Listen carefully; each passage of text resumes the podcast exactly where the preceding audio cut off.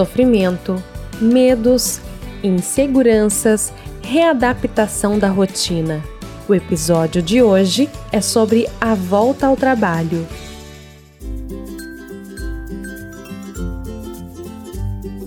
Meu nome é Simone Guedes, eu sou mãe do Miguel, o meu pequeno que acaba de completar seis anos. Hiya! Da Maria Clara, a minha oncinha arisca de apenas três anos. Cadê papai? E da Maria Tereza, o meu docinho de gente com pouco mais de dois meses de vida e minha companheira de gravação deste podcast.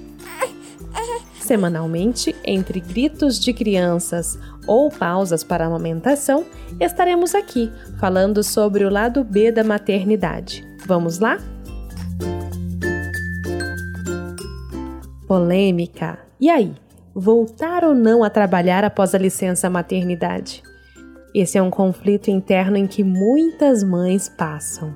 Se for para te ajudar a viver a sua vocação, viver a sua vida, trabalhar a sua família, levar-a para o céu, eu digo que não. Fique em seu lar, viva a sua vocação na sua casa, seja excelente ali. Mas o podcast de hoje não vai falar sobre isso. E calma, não se culpe se você não conseguir ou não puder seguir este conselho. Ele não se aplica para todas as mães, assim como também muitas dicas que falo aqui não dá para ser aplicada para todas as famílias. Hoje, a minha necessidade é de volta ao trabalho. E falta um pouco mais de dois meses. Dessa vez, na terceira, está bem mais tranquilo. Mas eu gostaria que vocês ouvissem o relato da minha amiga Sandra Ludmilla, que em menos de duas semanas voltará ao trabalho e conta um pouquinho para nós como passou essa experiência. Vamos lá, Simone, conversar sobre esse assunto que é um pouco difícil para mim e para todas as mães. No meu primeiro filho, o retorno a, ao trabalho foi muito difícil porque eu estava num emprego novo, tinha recém sido nomeada no concurso público então eu não tinha direito nem a férias. Então foi só os seis meses de licença maternidade mesmo. Digo só, né? Mas ainda nós, servidoras públicas, temos um privilégio de ter a licença maternidade de seis meses. Muitas mães aí da iniciativa privada têm apenas quatro meses, né? Com quatro meses, o bebê nem, nem se alimenta ainda de outro alimento que não seja o leite. Enfim, eu voltei mas pude contar com o apoio do meu marido, que pegou férias e ficou com meu bebê em casa por um mês. Nós morávamos perto do meu trabalho, ele ia no meio da tarde para eu amamentá-lo no meu serviço. No fim deu tudo certo. Ele tinha uma amiga do meu trabalho que ela sempre dizia, ela me via chorando, parecendo que tinha morrido alguém da minha família. Eu chorava muito no meu trabalho. E essa minha amiga, mãe de dois filhos maiores que, os, que o meu, e ela falava assim: vai ficar tudo bem, porque ela sabia que ele ia para a escolinha, né? Ela falava: vai ficar tudo bem, os meus foram para a escolinha e deu tudo certo. Você escuta aquilo no primeiro momento, mas você não acredita. Não adianta ninguém falar para você, nem mesmo uma outra mãe com experiência, que você não acredita. Você pensa que você está deixando uma, um, seu filho, que não é mais você que está cuidando e você sofre. Não adianta alguém falar. Agora com o segundo filho, eu sempre dizia assim: nossa, com o segundo vai ser totalmente diferente. Eu não vou sofrer porque eu vou deixar. Agora já tenho direito à licença prêmio e eu vou pegar licença prêmio, licença maternidade, férias e vou ficar 10 meses com o meu bebê. Vai ser quase um ano. E aí eu fiquei mesmo feliz, comecei a licença maternidade como se não houvesse amanhã. Falei, é, são 10 meses para ficar com meu bebê eu vivendo um dia de cada vez, esse dia chegou. Agora estou eu aqui há 14 dias do retorno ao trabalho e o coração está dilacerado. Eu achei que eu iria sofrer menos, porém não é assim. Primeiro porque agora eu trabalho período integral e as manhãs que eu tinha com meu primogênito, que a gente sempre brincava, que eu fazia tarefa com ele, então eu não terei mais. Então agora a sensação que eu tenho é que eu não vou deixar só um bebê, eu vou deixar dois filhos, né? Estou sofrendo muito pelo meu primogênito também. um peso a menos, porque com o Frederico eu tive aquela peleja, né, de berçário por berçário.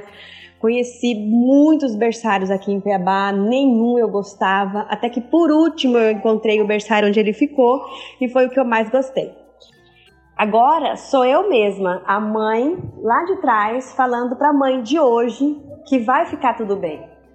Às vezes, a mãe de hoje, com um bebezinho, não quer ouvir, mas a mãe do primogênito fala e eu acredito nela.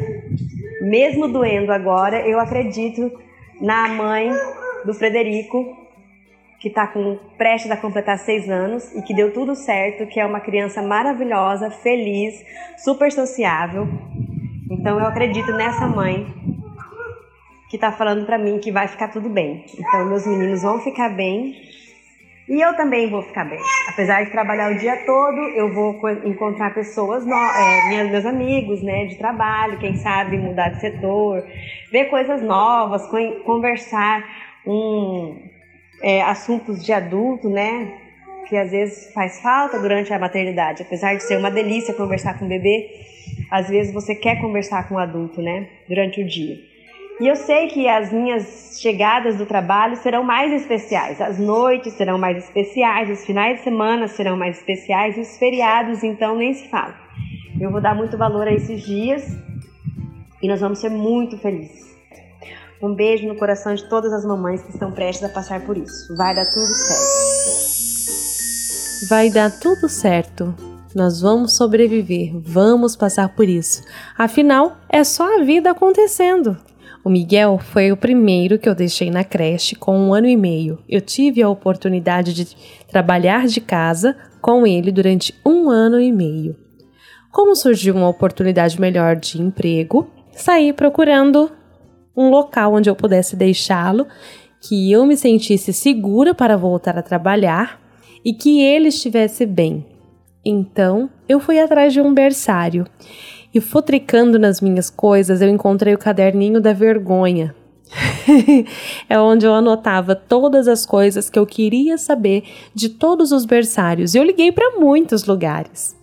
Eu lembro que nas perguntas que eu fazia, eu colocava assim: qual a punição aplicada para as crianças quando elas estão chorando? Vocês ligam para os pais, colocam de castigo? Sobre alimentação, vocês oferecem o quê? Quais tipos de lanche? São lanches saudáveis? Vocês não dão refrigerante e nem doce nos aniversários das crianças, né? Porque o Miguel não pode. Eu não permito. Antes dos dois anos, ele não vai comer doce, nem na creche. então eu encontrei várias perguntas, vários questionamentos.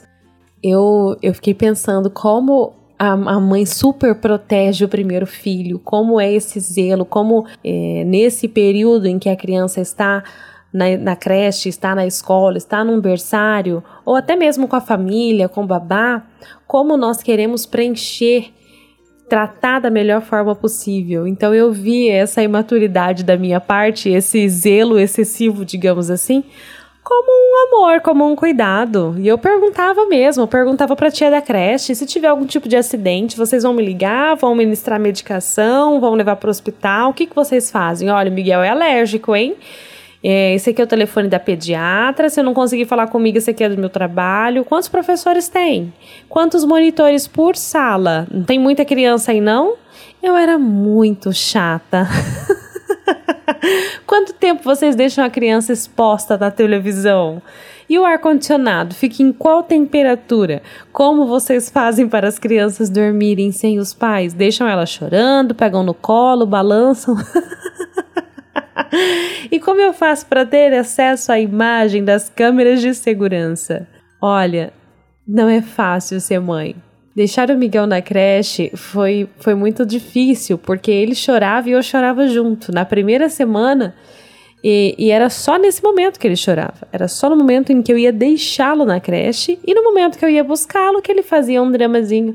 Mas eu chorava mais do que ele, porque eu chegava no meu trabalho, ligava a câmera pelo celular e eu conseguia ver ele brincando, ele comendo, ele correndo, pulando. Claro, teve, caiu, machucou, já teve mordida, já teve muita coisa. Mas era só a vida acontecendo, ele sobrevivendo e a mamãe também. Já com Maria Clara foi diferente, porque Maria Clara ela sempre foi muito independente. E até por ser a segunda filha mesmo, faz parte do temperamento dela, da personalidade dela. E eu percebia que a Maria ela já era mais solta com relação a isso. Foi muito mais tranquilo, mas também acompanhava. Ficou na mesma creche, né? Eu já tinha, assim como a Mila, passado pelo processo de conhecer várias creches, de ligar, de entrevistar. E foi muito tranquilo para Maria Clara, porque ela me dava tchau, ela não chorava. Quando ficava dodóizinha, as tias medicavam e, e me, já me entravam em contato comigo. Foi muito tranquila a adaptação da Maria Clara. E foi uma experiência nova que eu vivi com a amamentação, né? Extrair, tirar o leite, bombear o leite no meu trabalho, sair mais cedo, chegar um pouco mais tarde para conseguir amamentá-la, deixá-la na creche e viver, né? Prolongar um pouquinho mais o aleitamento materno foi uma experiência gratificante e que eu espero poder fazer agora da terceira vez. Agora eu tenho uma pessoa em casa que vai me ajudar, babar das crianças, mas que ela vai ficar exclusivamente para cuidados da Maria Tereza. Mas você, mamãe, você sabia que a Lei CLT, o artigo 396, ele garante que toda mãe deve ter dois períodos de 30 minutos para amamentar o seu bebê até que ele complete seis meses de vida? Pois é, muita gente não sabe disso. E a maioria das mães que eu conheço, elas vivem o período da licença maternidade por 120 dias. É um período curto. Nós temos muito poucas leis que nos garantem essa, essa proximidade com os nossos filhos. Seria muito bom que pudéssemos viver muito mais. É muito importante a proximidade dos pais nesse primeiro ano de vida da criança e eu quero viver tudo isso. A dica que eu dou para você é o diálogo. Sempre muito importante. Converse com o seu empregador, com os colegas de trabalho. Mostre para as pessoas a importância da amamentação, de viver esse momento. Negocie para sair mais cedo ou chegar um pouquinho mais tarde. Prepare-se para a amamentação. É um desafio. As mamães também que precisam fazer provas ou concursos, tem uma lei que garante que menores de seis meses também podem ser amamentados durante a realização de provas e concursos. Então, mamães, fiquem atentas estudem, se organizem para esse período. A dica que eu dou é: se organize, vai ficar tudo bem, mas prepare com antecedência. Se você for continuar o aleitamento materno, já providencie a bombinha. Faltando alguns dias para voltar a trabalhar, comece a congelar o leite, colocar as datas, a quantidade de ml que é para ser oferecido para a criança, quais os horários. Você já pode se organizar a partir de agora. E o mais importante, busque ajuda especializada. Se tem algum tipo de problema para lidar com essa situação que esteja relacionada ao seu emocional, o que é muito importante é que você busque ajuda especializada. Converse com um psicólogo, converse com pessoas que vão conseguir te ajudar nesse atendimento, busque atendimento médico se necessário for e volte a trabalhar e seja excelente no seu trabalho, assim como antes. A volta ao trabalho ela é tão delicada quanto o início da gravidez porque a produção do leite pode ter interferência sim por conta dos acontecimentos no trabalho. Então é muito importante que os seus colegas, as pessoas que estão próximas a você, tenham essa sensibilidade. E lógico, a mãe pariu, mas a profissional continua. Não é porque somos mães que temos que ser vistas de outra forma, né?